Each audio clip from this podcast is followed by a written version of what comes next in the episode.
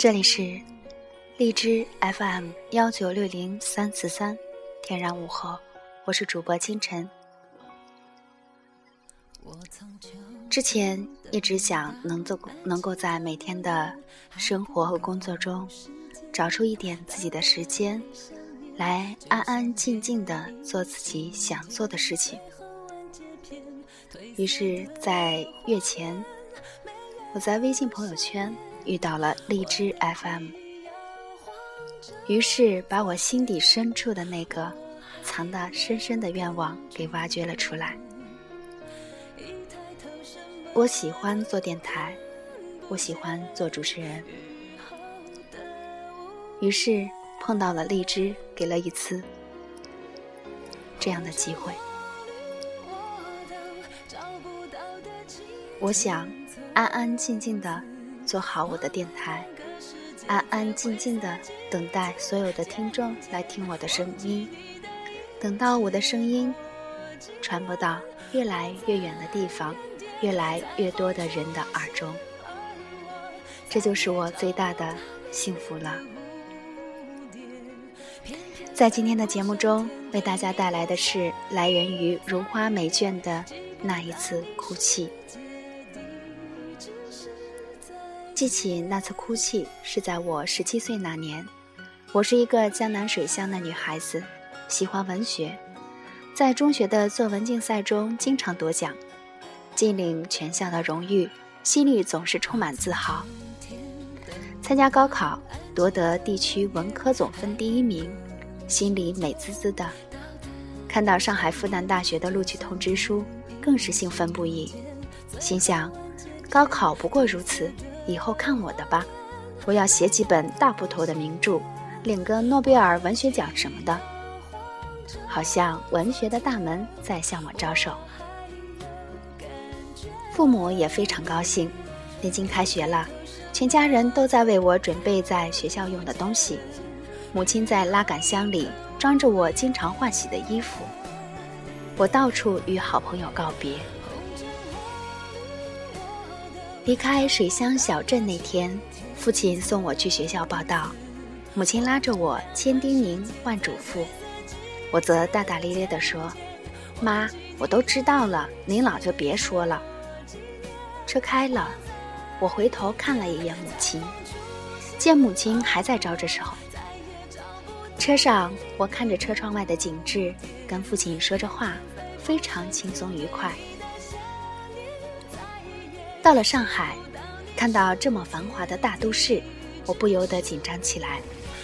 到了复旦报道，看到到处都是同我一样自以为天之骄子的学生，我马上恍惚了，感到往日在家乡的骄傲毫无意义。自己其实并不是出类拔萃。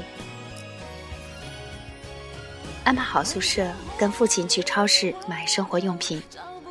大城市的繁华让我不知所措，不识东西南北。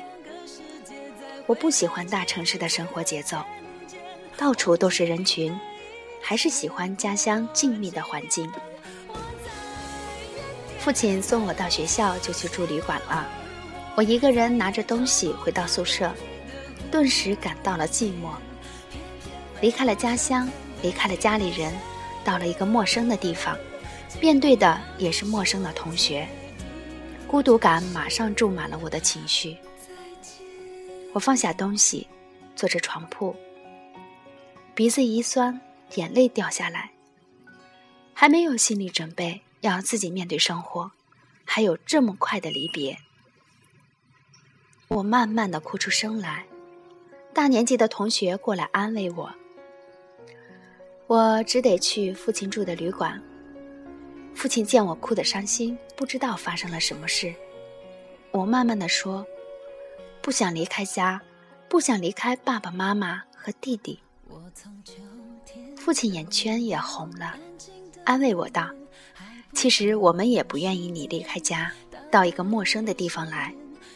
你也是从小娇生惯养的，让我们怎么能放心呢？不过，为了你的前途，将来的路。”还是要靠你自己来走的，你要学会独立，学会自己照顾自己才行啊！我听了，还是摇着头不停的哭。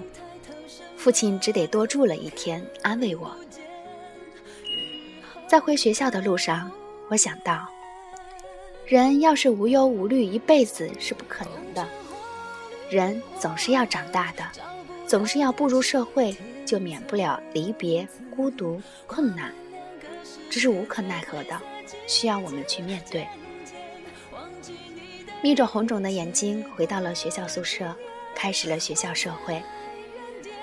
后来的岁月，由大一到大四，又上研究生，慢慢的由小妹妹变成大姐姐，却再也没有落泪。见到出来报道的新学生哭泣，我有着同感，也从来没有嘲笑之意。从童年、少年不识愁滋味，到毫无准备的成长，步入成年人的世界，才体验到过去无法挽回。和对未来的茫然，往昔即使用后半生的一切去换，也换不回来过去的一点一滴，才有了我那次无可奈何的哭泣。而这哭泣不同于儿时因为饥饿、淘气挨揍、生病的哭泣，这哭泣却是因为人生中第一次的无可奈何而哭泣。这哭泣是要多少年的人生阅历，多少次的生活磨难，天涯离别，才能慢慢化解开的。也许有人会终其一生也排遣不了这无可奈何的孤独心情。此后，我慢慢学会了独面人生，知道自己也不是当初自以为的优秀，也不是在自卑时的蠢笨，我只是一个在人生路上。碰巧顺利一些的普通女孩子，想到那次哭泣，我知道，以后我变得更加坚强了。